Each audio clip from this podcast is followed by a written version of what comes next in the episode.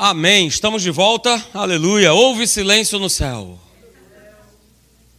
Houve silêncio no céu. Silêncio esse que eu estou rompendo agora. Aleluia. Glória a Deus. Graças a Deus. Eu ouvi um graças a Deus. Que maravilha. Beleza, gente, vamos lá. Eu comecei a falar aqui na nossa última quarta-feira.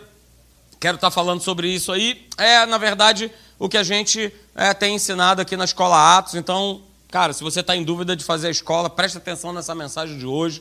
É, vai gerar em você né, a fé, e, e fé é o assunto que, desde Gênesis até o Apocalipse, você vai ver todos os livros da palavra de Deus falando sobre fé. Então, é, não existe outra coisa que a gente não pregue tanto que não seja é, por fé, e a gente precisa construir uma fé, como está escrito na palavra de Deus, uma fé que seja inabalável. Nós cantamos aqui que o nosso Deus não se abala. Opa, eu também tenho que entrar nessa dimensão. Ah, pastor, mas eu sou humano. Beleza, mas eu e você podemos, é, via Espírito Santo, via palavra de Deus, é, vivermos uma vida é, inabalável.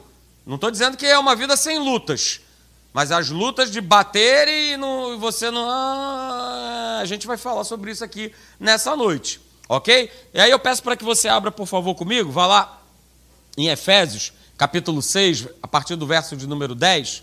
E eu tenho lido esse texto aqui pela manhã também. Vem para cá, nós estamos falando né, sobre nós termos autoridade em Cristo Jesus. Estou falando sobre a armadura de Deus. E a gente tem usado esse texto aqui de Efésios, só que a sequência dele. Eu vou ler um pouquinho antes é, os versos anteriores ao que falam da armadura de Deus. Efésios capítulo 6, a partir do verso de número 10. Acompanhe comigo a leitura. Você que está em casa aí, ó, acompanhe a leitura, abre a tua Bíblia, não se dispersa, não se distraia. Agora é hora de você prestar atenção. A palavra de Deus está sendo pregada. Efésios 6, verso 10 diz assim: Quanto ao mais, falando para gente, sede fortalecidos no Senhor e na força do seu poder. Verso 11, o apóstolo Paulo fala para Timóteo: Timóteo, olha só, revestivos de toda a armadura de Deus, para poder ficar firmes contra as ciladas do diabo. Verso 12, porque a nossa luta, ela não é contra o sangue e a carne, e sim contra os principados e potestades, contra os dominadores desse mundo tenebroso, contra as forças espirituais do mal nas regiões celestes. Portanto, tomai toda a armadura de Deus. Ele fala pela segunda vez. Por isso que a gente está falando, gente, todo domingo pela manhã sobre a armadura de Deus. Ele fala duas vezes aqui sobre nós nos revestirmos dessa armadura. Toma a armadura de Deus. Uhul. Tome essa armadura para que você possa resistir no dia mal. E depois de ter desvencido tudo, permanecer inabaláveis. Veja, a palavra de Deus nos garante isso. Mas existe uma condição para eu chegar nesse estágio de viver, de permanecer de forma inabalável. E a gente vai estar falando é, sobre isso aqui. Eu quero recapitular algumas coisas que nós é, falamos aqui anteriormente, é, para você ter uma ideia. Por exemplo, é construir uma fé inabalável, é construir uma fé equilibrada para receber de Deus e para permanecer em Deus. Isso é importante, porque essa fé equilibrada ela precisa existir. Nem para menos, nem para mais equilíbrio. Esse é o espírito do nosso Deus. Lá em 2 Timóteo, capítulo 1, verso 7, fala isso. Ele não nos tem dado espírito de medo, de temor, mas o que? De poder, de amor e de equilíbrio. Então eu preciso exercer uma fé de forma equilibrada, para que eu possa receber todas as promessas de Deus, para que eu possa permanecer inabalável. Isso é importante. E essa construção, a construção dessa fé, é inabalável vai envolver uma série de pontos importantes que a gente precisa parar para pensar, é, e são coisas simples da palavra de Deus, mas que elas são importantes nesse processo de construção. Por exemplo, nós falamos aqui no nosso último encontro, o que está escrito lá em Romanos 12, verso 3. Fala a respeito de uma medida de fé que foi distribuída para cada um de nós. Então Deus é maravilhoso. Eu aceito a Jesus, eu recebo Jesus na minha vida e imediatamente eu recebo uma medida de fé para que eu possa começar a minha vida espiritual. Só que a partir daí, é minha responsabilidade, é sua responsabilidade fazer que essa medida de fé é, ela permaneça, ela dure, em todas as situações que a gente passe. Porque ela não pode durar por um período curto de tempo. Nós temos é, o exemplo de Pedro, que botou o pé para fora do barco, é, começou a andar, ou seja, tudo na, em todo aquele contexto ali houve um exercício de fé. E que Pedro pegou essa fé e vamos embora. Pé para fora, outro pé para fora e para começar a andar. Beleza, só que essa fé, ela não durou o tempo suficiente para levá-lo até Jesus. O que, que fez com que ele não chegasse até Jesus? É, a duração da fé, ela uh, terminou. O que, que fez a fé terminar? O mar, o vento, a agitação, trazendo para o nosso dia. O que, que muitas vezes faz com que nós não continuemos a crer, a acreditar na promessa? As situações, as coisas que nós vivemos e nós passamos. Eu estou exercendo fé, eu estou acreditando em algo, mas porque é, acontece alguma coisa na minha vida, aquilo é, me tira de uma posição de continuar crendo para eu poder receber, para eu continuar mantendo a minha fé de forma é, inabalável. Então é nossa responsabilidade, de cada um de nós, porque cada um aqui recebeu uma medida de fé. E aí nós precisamos tomar um cuidado enorme porque nós temos uma vida para viver, com responsabilidades, com compromissos, com afazeres, com uma série de coisas. Então, todas essas coisas do nosso dia a dia, elas não vão produzir fé, elas não, elas não vão nos ajudar em absolutamente para produzir fé. Porque as coisas acontecem. Eu estava vindo para cá, estava quase chegando na, na, na rodoviária, estava assistindo né, a mensagem do pastor Maurício Teixeira, nessa última quinta-feira, que ele pregou lá na Tijuca, falando sobre o Espírito Santo. Beleza, estou ali concentrado na minha, daqui a pouco aparece um garoto do meu lado. Do nada, do nada, usado pelas trevas, começou a pegar. Do lado tinha um canteiro, começou a pegar um monte de mato, um monte de grama. deliberadamente pegou e jogou em cima do, do, do para-brisa do meu carro assim. Aí olhou para mim, riu e continuou andando. Falei, rapaz, capeta dos infernos. Usa velho, criança, jovem, adulto, quem ele quiser, para tirar a paz. Te... Então, o que eu quero te mostrar é que as coisas que acontecem no nosso dia a dia não vão te ajudar, não vão produzir fé no teu coração. Muito pelo contrário. Pastor, você não teve vontade de fazer nada? Tive. Oh, que resposta, que resposta religiosa. Mas, é, o, meu queridão aqui falou assim, de orar por ele, é. De orar por ele. Né? De pegar o carro e só jogar ali né? em cima. É a carne. Você vê, buscando a Deus, sozinho dentro do carro, vidro de ar-condicionado, ouvindo a palavra. Era bom que estava aquele engarrafamento gigantesco para chegar aqui. Então deu para ouvir a pregação inteira, deu para ouvir mais quase uma outra completa, né? e vem o criatura usada pelas trevas para simplesmente arranca um monte de capim, um monte de coisa e joga em cima do carro do cara. E antes de jogar, ainda olhou para minha cara assim e jogou. Beleza. Isso é o que a gente enfrenta no nosso dia a dia. Então essas são as coisas, queridos, que nós enfrentamos no mundo, o que você enfrenta no teu dia a dia, e isso não vai te ajudar. Não vai fazer com que a tua fé é, ela dure, ela cresça, muito pelo contrário, ela vai tentar extrair aquilo que você tem. Então preste atenção. E aí veja, é, nós vimos também no nosso último encontro o texto que está lá em 1 Coríntios, capítulo de número 6, verso 12. E aí está na versão da Bíblia viva, olha o que está escrito.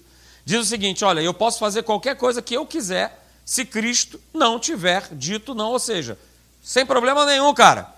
Mas olha, presta atenção, algumas dessas coisas não são boas para mim.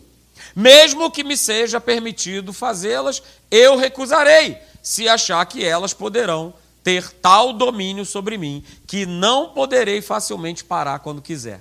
Esse é o famoso texto de que todas as coisas me são lícitas, mas nem tudo me convém mas está na versão da Bíblia viva. Então veja, querida, as coisas desse mundo, em que muitas delas são necessárias, muitas delas são lícitas, é, elas vão também exercer na nossa vida uma atração, elas vão querer nos dominar, é, dominar a nossa carne e muitas, talvez a grande maioria, não tenha nenhum tipo de problema. O problema, eu volto a dizer, como nós falamos no slide anterior, é nós entrarmos no desequilíbrio com essas coisas que muitas vezes são lícitas, não há problema nenhum, mas a gente começa a entrar num desequilíbrio. Tá? Eu conheço gente, por exemplo, que, rapaz, o cara assiste esse tal de campeonato aí de NBA, NBA, né, de basquete, que o cara vai uh, até 3, 4, 5 horas da manhã assistindo isso aí. E no outro dia, né, ele está vivendo aquele filme né, do zumbi, né, igual um morto-vivo. Ah, pastor, qual é o problema dele assistir? Ué, beleza. Só que isso está me roubando uma série de coisas. Está me roubando tempo com Deus, está roubando minha saúde, está roubando uma série de coisas. Então a gente precisa entender, né, como eu falei aqui no nosso último encontro, que existe um tempo para as coisas que são necessárias e as que são lícitas. Porque se eu começar a entrar no desequilíbrio, eu vou deixando, como eu já falei aqui numa pregação anterior, aquilo que é mais importante na minha vida. O que é mais importante na minha vida? Pergunto eu a vocês, ó nobres acadêmicos, que não seja Deus. Então eu preciso ter um cuidado muito grande para que né, o tempo que nós temos aí disponível ele não seja né, roubado, levado por coisas que são lícitas e beleza. Então preste atenção. Falamos também, né? Que se eu ultrapasso esse tempo, aquilo que é necessário ou lícito, é, e que continua sendo necessário ou lícito, começa a impedir a edificação do meu espírito. Esse texto é muito legal. Porque Paulo coloca isso numa condição bem legal. Cara, tudo é lícito. Beleza. Mas será que tudo que é lícito tem edificado o meu espírito? Será que aquilo que é lícito tem é, construído a minha fé? Para para pensar. E talvez eu esteja até me pegando aqui em alguma coisa do tipo eletrônico, série, celular, computador, mas pode ter outras coisas que são lícitas que estão te roubando tempo com Deus. Estão roubando o teu tempo com a tua família. E são lícitas mas a gente precisa andar num equilíbrio. Hum, pare para pensar. Então veja, né? e isso também é altamente importante. Nós falamos aqui no nosso último encontro. A prioridade que a gente dá à nossa vida espiritual vai determinar a qualidade de vida que nós vamos ter na nossa vida natural. E não ao contrário, porque essa balança vai ficar desequilibrada. Se eu alimento mais a minha carne, é, quem é que vai estar tá fraco nessa história toda? E se o meu espírito está fraco, a minha fé está fraca, a minha vida de oração, a minha vida devocional, a minha vida está tudo fraco. E se isso está tudo fraco, eu vou começar a ter problemas na minha vida natural. Aí eu tenho problema com a minha mulher, com o meu marido, com os meus filhos, com o meu chefe. Eu tenho problema com o motorista do ônibus, como segunda-feira eu vi o cara lá se pegando lá com, com o senhor. As pessoas estão assim. Mas beleza, a turma lá fora não tem Jesus o Rei da Glória. Então por isso que eu falei para vocês no início, é nossa responsabilidade. Uma medida de fé nos foi dada. É nossa responsabilidade, com essa medida, nós vivemos é, com essa medida e cada vez botando ela mais para esticar, mais para durar. Porque os ataques, as situações, aquilo que a gente vivencia, cada vez fica pior. Então guarda isso no teu coração. A prioridade que nós damos à nossa vida espiritual vai determinar a qualidade de vida que nós teremos no natural. Então, se eu quero ter uma vida mais próspera, o que, que eu preciso fazer? Ah, pastor, trabalhar mais. Beleza. Pensa.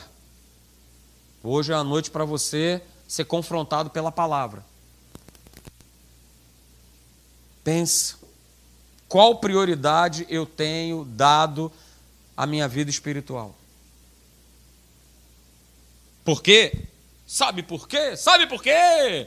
Porque nós sempre colheremos o fruto da edificação espiritual na nossa vida natural. Se eu tenho plantado é, uma vida espiritual sólida, forte, eu vou colher no natural o resultado dessa vida. Mas se eu tenho colhido mais, plantado mais carnalidade, é, plantado mais as coisas desse mundo na minha vida, o que, é que eu vou colher? A bênção, pastor. Uh, eu quero ser abençoado. Não vai ser. Não será.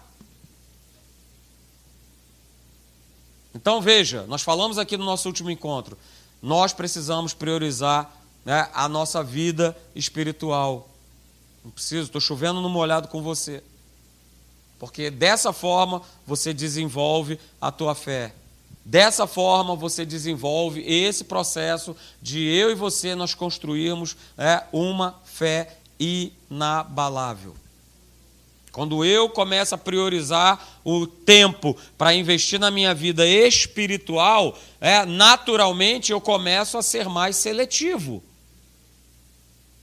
O que eu vejo, o que eu ouço, com quem eu ando. Opa, sou eu e quem está ao meu redor que vai colher, é?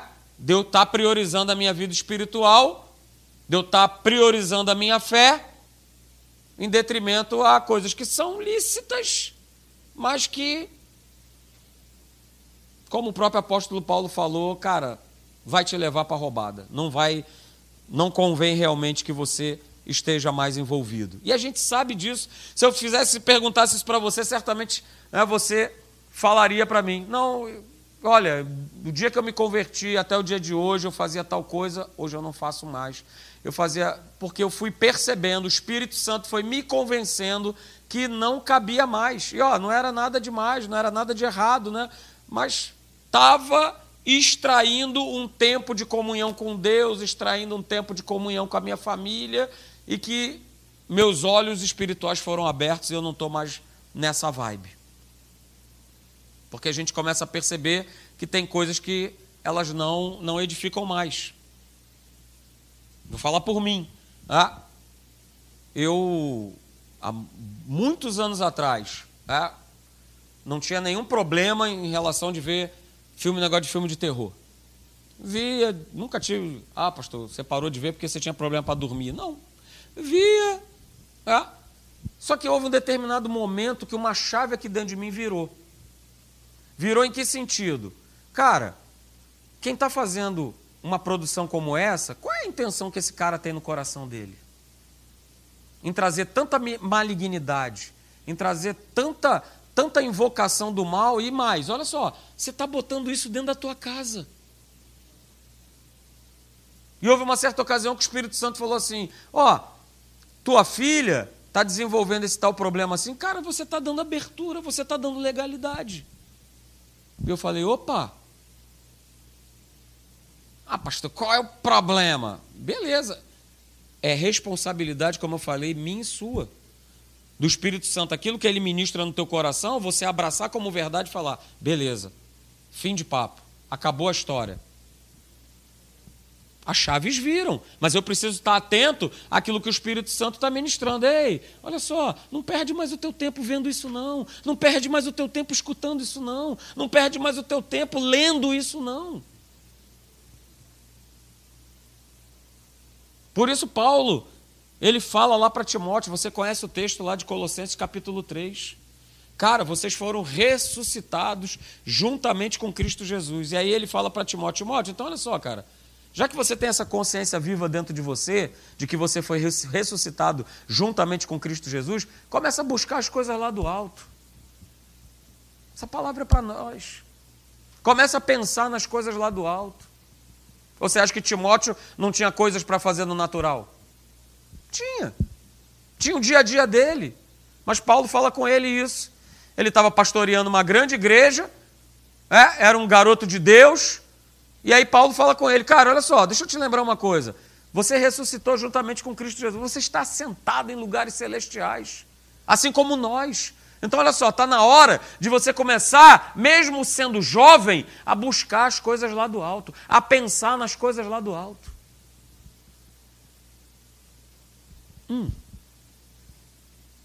E por que, que Paulo fala isso para Timóteo? Porque ele sabia que era dessa maneira que Timóteo ia construir uma fé inabalável. Porque não faltavam ataques, não faltavam perseguições, não faltavam questões que ele, mesmo na sua juventude, já tinha que resolver lá e tal. E aí, como é que eu resolvo isso? Como é que eu resolvo aquilo? Como é que eu faço aquilo outro?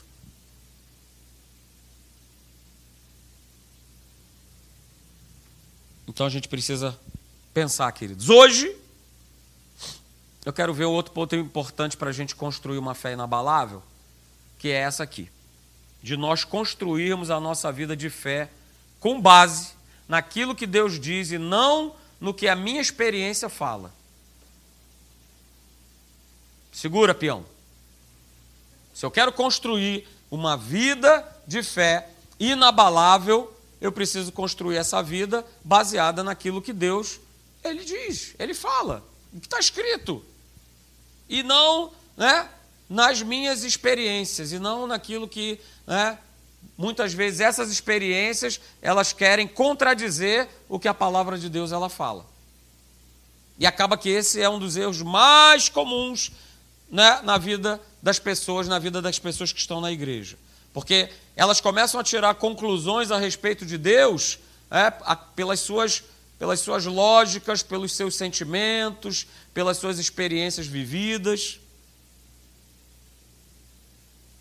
estou passando um problema, eu chego à conclusão que, obviamente, Deus me abandonou. Eu tive uma perda na minha vida e eu chego à brilhante conclusão ah, que Deus ele, ele não é tão bom assim. Porque eu estou passando isso, porque Ele me deixou passar aquilo, porque Ele me deixou passar aquilo outro. E aí as pessoas vão chegando a essa conclusão baseada no que, queridos?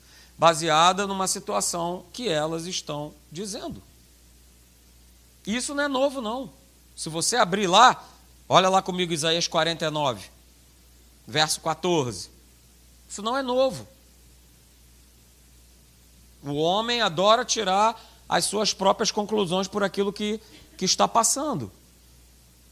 Mas o bom é que Deus, pela Sua palavra, Ele também sempre nos lembra que, cara, é tua cabeça aí, doida, porque eu continuo com você. Isaías 49, 14, olha aí o que, que o povo de Israel declarou: O Senhor me desamparou, o Senhor se esqueceu de mim. Ou seja, desde muito tempo, aquilo que eu estou vivendo, aquilo que eu estou sentindo, aquilo que eu estou vendo, é, faz com que eu abra minha boca e fale essa besteirada aqui que a turma falou. O Senhor me desamparou, o Senhor se esqueceu de mim. Baseado em quê? Numa situação, numa experiência, numa situação vivida. Só que aí, Deus ele lembra ao povo de Israel, como lembra para mim e para você diariamente, o que está escrito no verso 15 e no verso 16. Ele fala para a gente o seguinte: Toma posse nessa noite. Acaso pode uma mulher esquecer-se do filho que ainda mama, de sorte que não se compadeça do filho do seu ventre? Mas ainda que esta viesse a se esquecer dele, eu, todavia, não me esquecerei de ti. Mas Deus ele vai além. Vou te falar, isso aqui já bastava. Mas ele continua, ele vai além. Ele vai no verso 16 dizer o seguinte: Olha, Eis que nas palmas das minhas mãos eu te gravei. Uh, aleluia. E os teus muros, os teus lamentos, eles estão que continuamente perante mim. Quer mais uma prova? É Hebreus capítulo 13, verso 5. A parte B do versículo, Hebreus 13, 5 diz: Porque ele tem dito: De maneira alguma te deixarei, nunca, jamais te abandonarei. Opa, vamos, vamos ler essa frase que a gente colocou. Construa sua vida de fé com base no que Deus diz e não no que a experiência fala. Vou repetir. Eu e você, nós precisamos construir a nossa vida de fé com base naquilo que Deus diz e não com base no que eu estou sentindo, no que eu estou passando, no que eu estou ouvindo, no que eu estou, no que eu estou, no que eu estou, no que eu estou. Só que o grande problema Olha aí, é, é que as pessoas elas levam mais em consideração aquilo que acontece do que aquilo que a palavra de Deus ela fala. De novo, a balança. Que Deus diz e o que eu estou vivendo. O que, é que eu considero mais? O que eu estou vivendo. Pastor, você não sabe o que eu estou passando. Você não sabe, pastor. Eu já falei para você, cara, troca comigo. É só você trocar. A gente troca. Na hora. Mas eu não posso levar em consideração mais aquilo que acontece do que aquilo que está escrito. As pessoas valorizam mais o que veem, as pessoas valorizam mais o seu sentido, mais aquilo que ouvem, do que o que a própria palavra de Deus ela fala. E aí as pessoas começam a viver a seguinte qualidade de vida: se está tudo na minha vida bem, se está tudo indo bem, Deus é bom.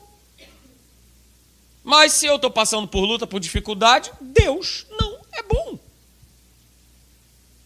É simples assim. Tudo vai bem, Deus é bom. Se tudo vai mal, eu não tenho tanta certeza se Ele é tão bom assim.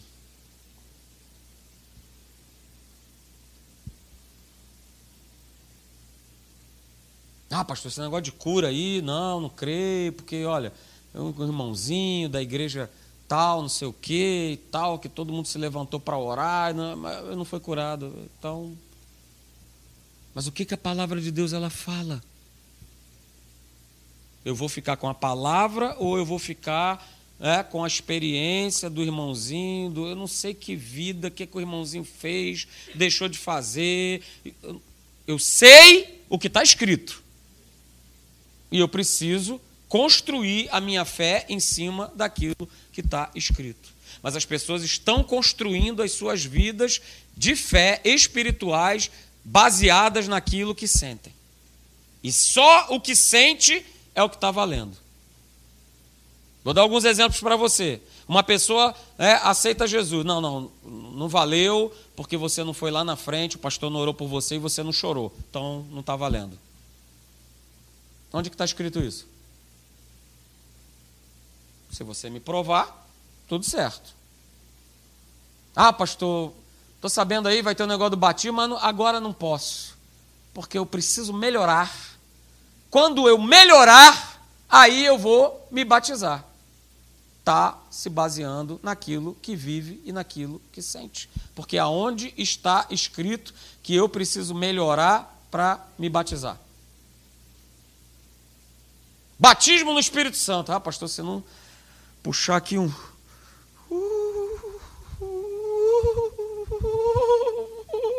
Ah, então eu não fui batizado. Tenho certeza que eu não fui. Porque eu tenho que sentir aqui um, um arrepio que sobe pela espinha, que dá um calafrio. Aonde está escrito isso? Mas eu tenho que sentir. Porque o irmãozinho, Luiz, falou que quando ele foi batizado, ele sentiu um arrepio na coluna que ele começou a se tremer todo e daqui a pouco ele estava. Então a minha experiência tem que ser igual a dele. Porque se não for, não está valendo. E para expulsar demônio? Ah, pastor, se não for ali falar no ouvidinho ali do, do capiroto, não adianta que não vai sair. Porque eu já vi, irmão Zequinha, fazendo dessa forma. Entendeu? Eu, aliás, eu não sei nem o que, que ele falou lá, mas deu certo. Resolveu o problema. Eu gosto muito dessa frase aqui do pastor Hélio. Não sei se você já ouviu ou já anotou, mas se não anotou, anote, e é uma verdade. Ele fala isso aqui, é bem legal. Ele fala o seguinte: olha, toda aplicação de uma verdade, ou seja, toda aplicação da palavra, vai te levar a uma experiência. Ah, a palavra está escrito que eu fui curado, eu creio, eu vou ser curado. Vai me levar a uma experiência de cura. Eu tenho, aleluia. Não sei se você tem, mas eu tenho, aleluia. Fui curado, a bronquite, nove anos de idade, aleluia. 41 anos. Uh, aleluia. Zero. Maravilha. Glória a Deus. Então, beleza. A verdade foi aplicada, vai te levar a uma experiência. Mas, olha aí o mais, mas nem toda experiência que eu tenho na minha vida, que você tem, é resultado da aplicação da verdade da palavra. Captou? Ó nobres acadêmicos. É simples. Quando eu vivencio a palavra, eu vou ter experiência de cura, de milagre, de livramento, de prosperidade e outras experiências que eu tenho que não necessariamente é, foram porque eu busquei a Deus e tudo mais, eu posso também atribuir é, a essa verdade, a essa palavra. Mas eu faço uma confusão, uma salada com tudo isso aí, e aí eu posso começo a colocar tudo, de, tudo dentro de um pacote só, de um saco só. Então, queridos, eu não posso, nem você, nem eu, tirar conclusões sobre Deus a respeito daquilo que eu passo, daquilo que eu sinto, daquilo que eu vejo. Nós precisamos ter esse cuidado. Se alguém não foi curado, não significa que eu não serei. Se alguém não progride, não significa dizer que eu não vou progredir. Se alguém teve o seu casamento fracassado, está no segundo, terceiro, quarto, quinto, sexto, décimo casamento, não significa dizer que eu vou casar 15 vezes.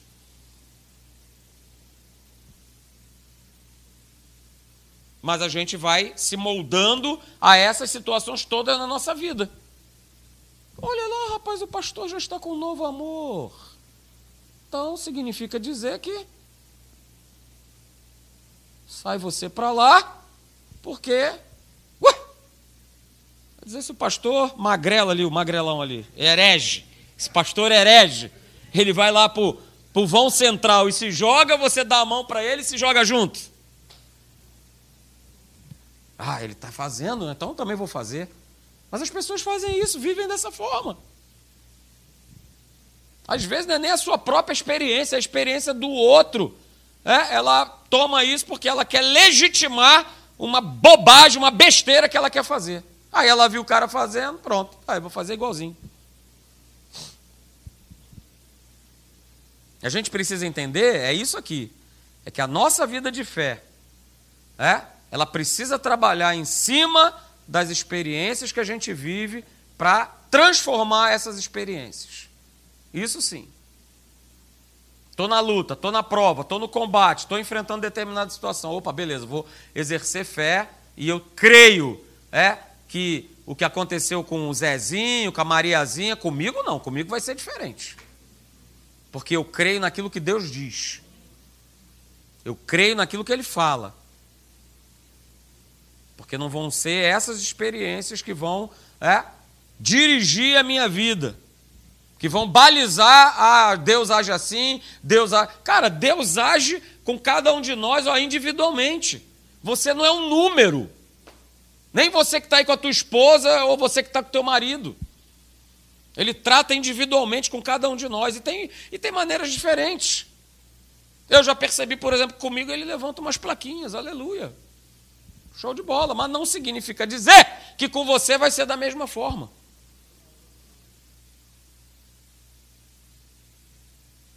Deus trata, por isso ele é maravilhoso para você poder enxergar espiritualmente esse amor tão grande que ele tem pela tua vida.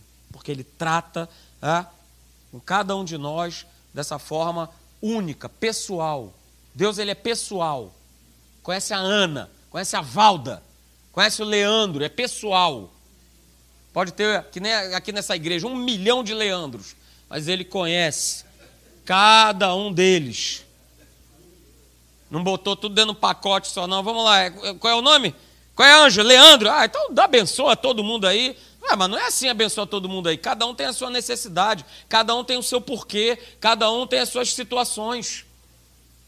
E ele não bota no pacote, sacode. Leandro, saiu aqui, vambora. Toma aí.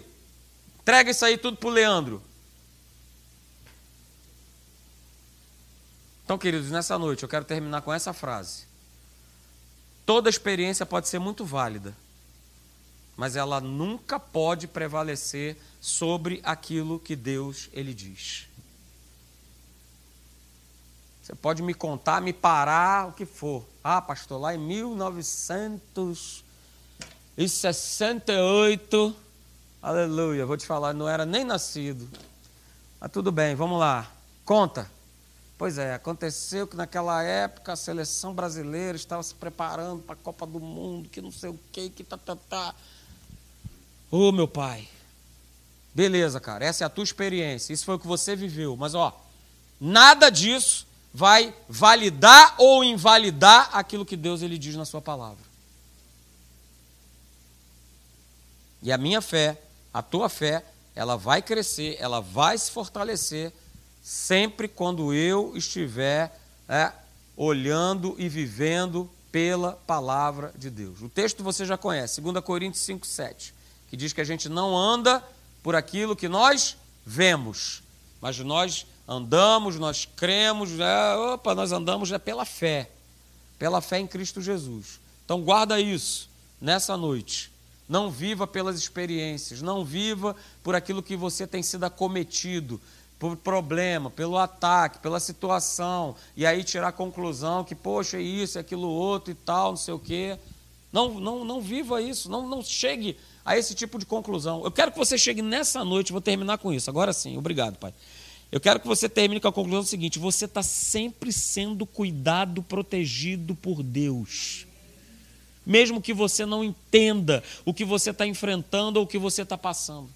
Você sempre está sendo cuidado, protegido, livrado por Deus.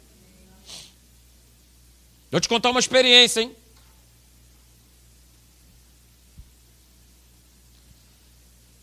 Eu tinha um carro.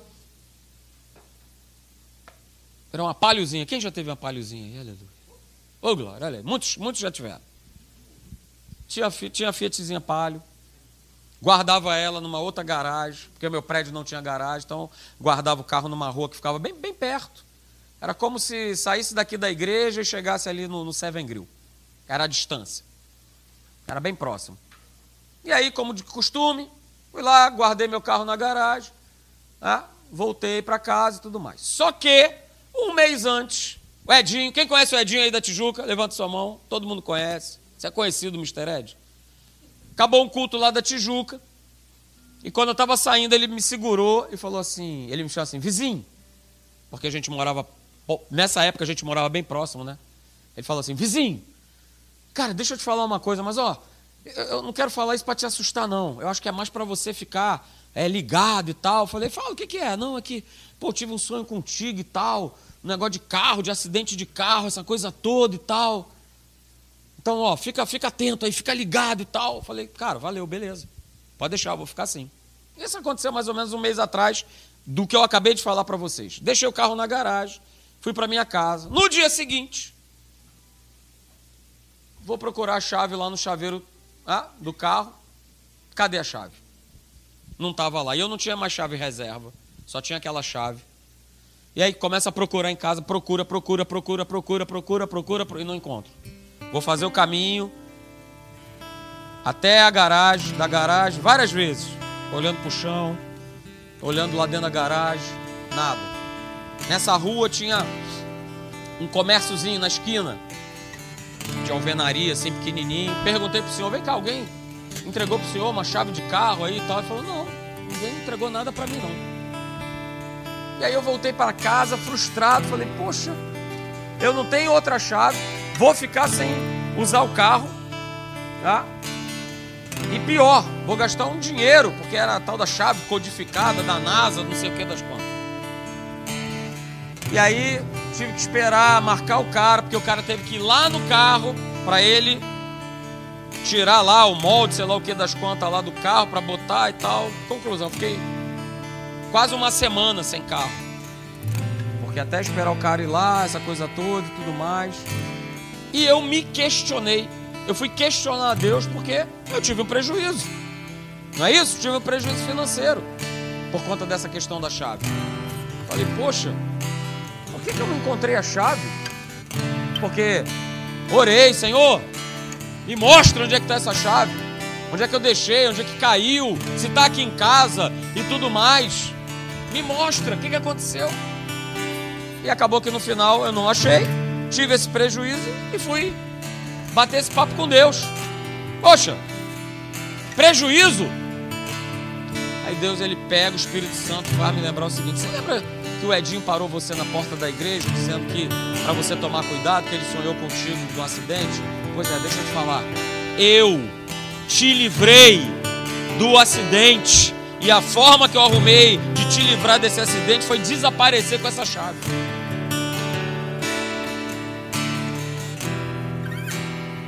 Amém, Senhor?